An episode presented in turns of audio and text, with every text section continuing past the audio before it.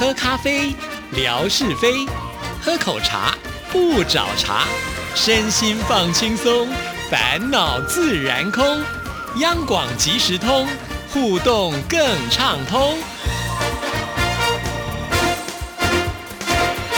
亲爱的听众朋友，大家好，欢迎收听今天的央广即时通。今天到了我们针锋相对的单元，有请维珍。维珍您好，Hello，各位听众朋友，大家好。那么因为接近年底了，也快要迎接这个新的一年了，所以呢，在这边先祝大家。诶，很通俗的新年快乐！你真的是很有礼貌，我一想到就说还要祝福大家的。对啊，这当然也是塞在自己心里的一个，就是你知道自己默默在算日子嘛，就像当兵要退伍一样。所以呢，脑袋里面萦绕的都会是这个主题呀。所以你会很期待过年喽？其实我真的对过年过节现在真的没有特别期待，尤其是我觉得作为成人都知道嘛，其实过年过节反而是你负担更大的时间，要包红包什么之类的。对，不管从经济上啦，或者人际关系上面啊，像我这样的宅女，但是有时候过年你就没有借口不出去哦，因为没有说我在工作的这样子的一个借口。但是有人有一招就是还蛮好用，就躲出国，我出国去旅游了，你们找不到我。对啊，但这也要有一定的财力。不过我觉得就是反正我本来就拿出本性嘛，所以大家都知道我这个很奇怪的怪癖，也就会。比较谅解我 是就开心做自己啦哦，但我还是真心的祝大家新年快乐。好，那我们今天要跟大家来讨论的话题是什么呢？那最近看了太多 YouTuber 的主题啊，我觉得现在 YouTuber 各种实验性质都很强，甚至开箱 B N W 这种事情都很多。所以我觉得我们广播有一些应该有一些变化，嗯所以我们平常是单向式的。供给输出给大家主题，那我今天就是让志毅来点播一下，点主题就对，是不是？对，那你总是要让我有的选啊。但我必须讲，因为我发现我这个最近，因为就是我有留言的这一些 PTT 论坛上面的文章会有记录嘛，我就看了，我真的是比较偏向生活软性或是女性主题的议题哦，然后我就。本来在犹豫，说我应应不应该是在年底来给大家一个焕然一新的我是知青的这种形象，就是聊一些经济的主题啊，房地产啊。但是我看了以后发现，哇，完全看不懂哎！我只知道台积电最近好像不适合进场，因为它已经太高了，不能再追。对对对，所以呢，还是分享一些很生活化的主题哦。那有一个呢，就蛮有趣的，是在文定的时候，就是男女结婚的时候，在女方这边所举办的宴席，然后。呢，这个新郎就上来说，他很生气，他的新娘子在这个文定的午宴当中说他的父母的坏话哦。然后还有呢，有一个留言是谈到了小孩子的宗教自由到底是该如何去引导呢？然后呢，还有包含呢，其实现在台湾的第三方支付既不是那么普遍的情况之下，但很多人在谈到捷运是不是其实可以有更多支付的方式？另外呢，还有一个就是。交往之后，我觉得这最有趣。交往之后，如果如果你一段时间才发现对方身材其实不如你想象的好，那是不是应该要分手呢？哇，连这样子也都能讨论，而且维珍说最有趣，那我们就先来讨论这个好了。对，我觉得这真的会因为年纪而有所差异。就是你在二十来岁的时候，其实我觉得就是比较年轻的时候，那时候交往的对象带不带出场那件事，我觉得。是很多人比例比较高的一个考量，嗯，也不是说年纪大的人不会在乎这种事情，但年纪大的人呢，考虑的事情就比较多了，对，或者是某一部分放弃了吗？或者是看清现实了吗？因为早晚人都会老嘛，而且相对自己的条件也不如以往，所以就会比较不能说降低标准，但是会变得比较包容啊。是，但是我好好奇，这到底是发生什么样的情况啊？也就是其实这个文章比较特别，她是一个女孩子，然后呢，就是在交往大概三个。月之后，才因为就是某一些原因，然后有机会真实的看到她男朋友的身材。那你知道很多人其实现在是隐性的胖子，也就是他看起来非常的瘦，但衣服脱掉之后，你才发现呢，尤其是容易囤积脂肪的部位，其实是蛮胖的。也就是他的体脂可能是蛮高的，所以有啤酒肚啦，然后双臂松散啦，屁股下垂之类的状况。然后他就说呢，就是每一次要有一些比较亲密的举动的时候，他就觉得很像是上考场的感觉，一点都没有开心的感觉，甚至会让他觉得。这会慢慢降低她对她男朋友的爱意的话，那她是不是应该要考虑分手？哎，这我们以前都不会想过这个问题，就发现哎，现在的年轻人会把它拿出来做讨论哦。对，就是要广征大家的意见嘛。那当然，如果可以赏心悦目是非常好了。但是有多少人是完美的呢？对但是？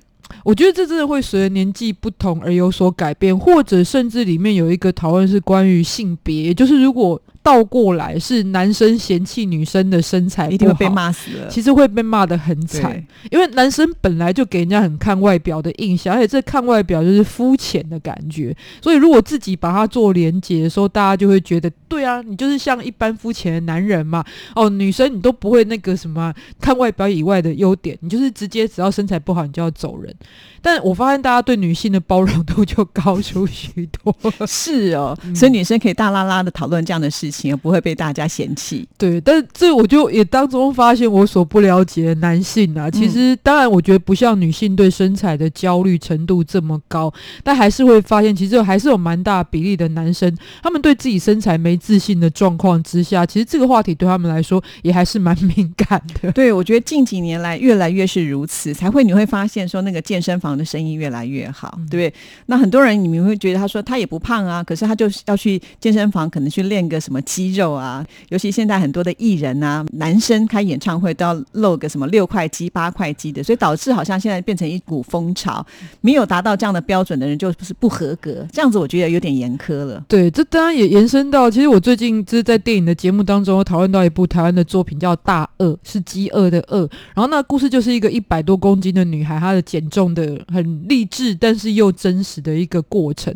你就会觉得所有的外形的歧视或是自卑上面，对他来讲是很关键的弱点或是地雷。但是唯有肥胖这件事情会连接到是你个人的成功与失败，会连接到你个人的一个什么自律的成就这一部分。就是你不会觉得秃头的人是因为他不够自律，你不会觉得是他人生很失败，但是肥胖这件事情就会好像给人家一种，因为你对自己的生活没有规划、不检点。不自律，所以才会造成。但事实上，我们知道，其实肥胖的成因真的是非常多。嗯。对啊，因为我曾经也去看过医生，问过医生，医生说真的，有些人就算他不吃不喝，光呼吸喝水也会变胖、欸。哎、嗯我觉得体质应该是占了蛮重要的一个部分。但是就像维珍讲，有很多人会给他偏见，就觉得你一定是好吃，你不但好吃还懒做，因为你不动你就会变胖。对，而且即使瘦子，其实体型可能看起来整体的人也不好看，但是我觉得瘦子的当事人又真的很瘦，可能是很困扰。但是有些人会觉得说，讲别人瘦子是一种美称，是一种 称赞，但事实上我们知道并不是如此嘛。嗯，所以不小心我的代入感又太强，所以回到这个主题，其实我也想听听质疑或者是大家有分享意见呐。其实我在当中的回答是，我觉得感情里面呢，就是会让你突然降低对对方喜好程度的事情有很多种。对我来看，身材是其中一项，所以它并不会特别肤浅，也并不特别。对。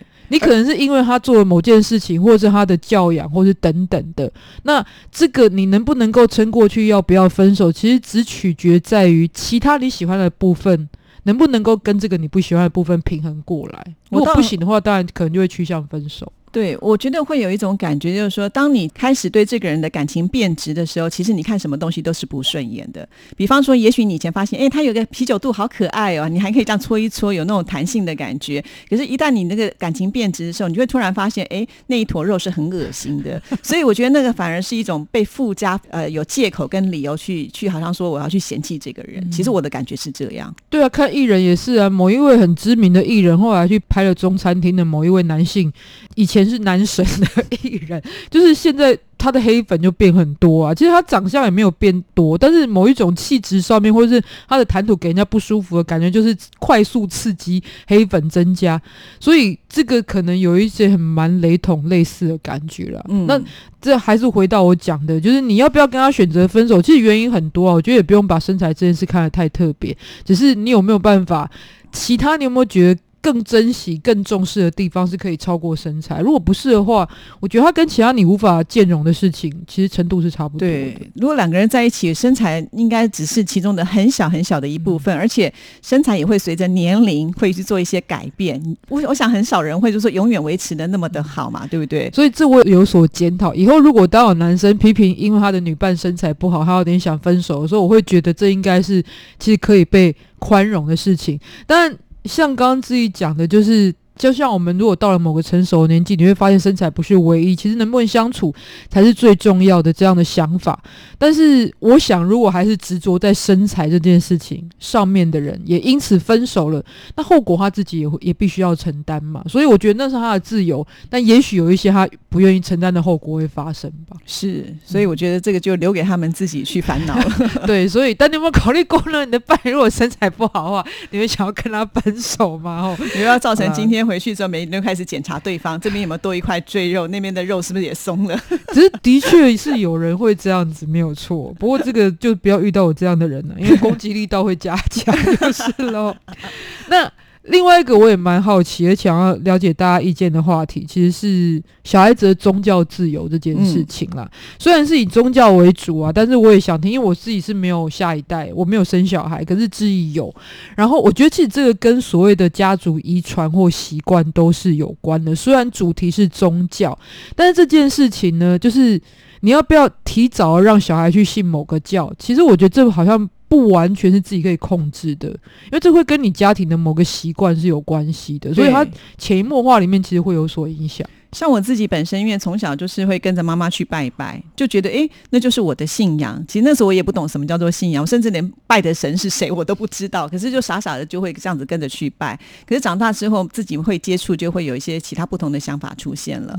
那倒是我觉得一个家庭会比较，就是如果在这样的情况之下，就是妈妈有信仰，她很容易就会引导自己孩子变成跟她是同样的信仰。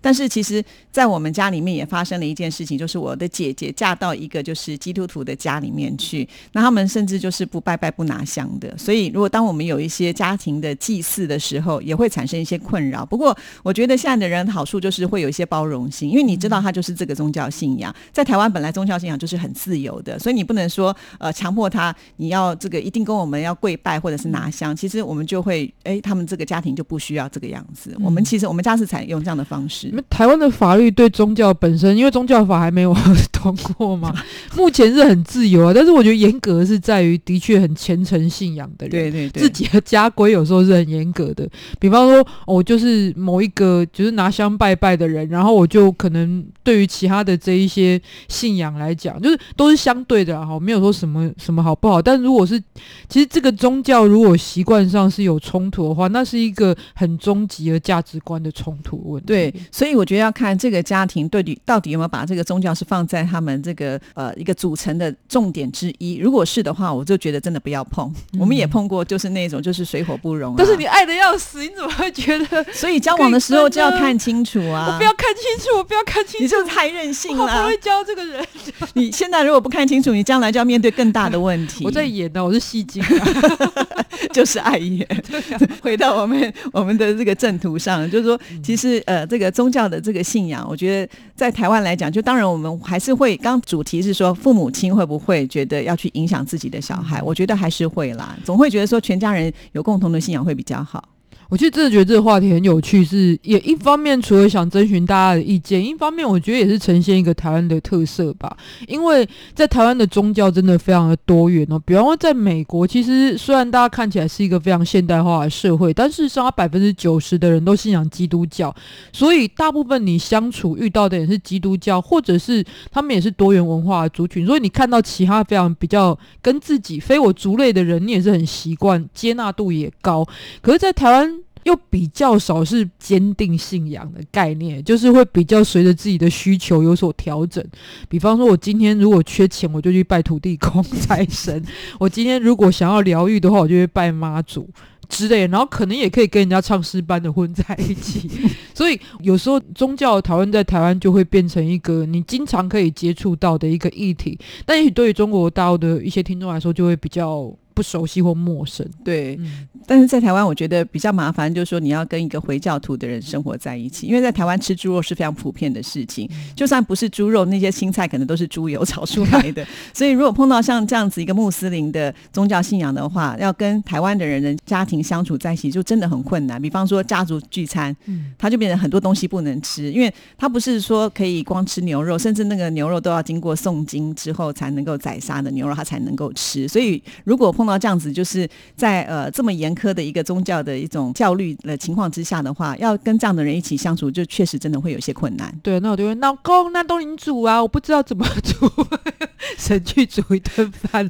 不过我但也是必须要讲啊，其实台湾现在已经算亚洲的地区非常的努力在做清真食品认证的地方的，所以包含像台北车站里面也有礼拜堂这样子一个空间，就是所以我觉得也极力的去兼容跟，因为其实现在有很多来自于东南亚的有这相关的信仰，嗯不管是旅客或者是新住民，所以我觉得这方面是还有在努力。但事实上，真的碰触到结婚的这个事情的时候，其实我说，我觉得去做婚前咨询还蛮重要的，因为这个价值观可能涵盖你们对未来的一个看法跟期待。那这宗教当然就包含在你你未来人生设定的一个价值观当中。对啊，就是回到我们之前曾经也聊到过的，就是当然我们两个人在一起谈恋爱，或者是我们要组成家庭的时候，都觉得我可以包容你，你可以包容我。可是结婚就不是这么的简单，它往往是两个家族的一种融合，所以那两个家族都会各自有一些意见跟想法的时候，就会比较困难。就像你刚刚讲，其实诶，我可以配合你，我们就去清真寺认证过的这些餐厅去吃饭。可是你要不要家族聚会呢？你不可能大家族就去吃这样子的一个餐厅啊，一次可以，两次可以，三次以后有人就说我就不想嘞，对不对？所以我觉得这就是一个可能会有未来产生的问题，这就是比较麻烦的一件事情。嗯，所以这个讲起来很简单，呢我们其实都知道处理起来不容易哦。不过在这一题里面还可以看到一个，我觉得很，我待会发问也是跟这个有关的重点，就是我们都讲到遗传嘛，但遗传有时候不是先天的，比方说有一些比较容易高血压的家庭，真的都是因为。天生的体质遗传而高血压吗？其实并不是。刚刚讲到来自于你家里的习惯，比方你们特别吃重口味，你们的烹调盐放的特别多，你们家有某种生活习惯，容易造成某一种比较特殊的状况。其实宗教的一个概念包含在其中，然后其实这样的一个就是生活习惯，其实也是会相对来讲在家里的环境造成遗传的。所以其实自己将来有机会成家立业，其实什么东西你的上一代传给了你。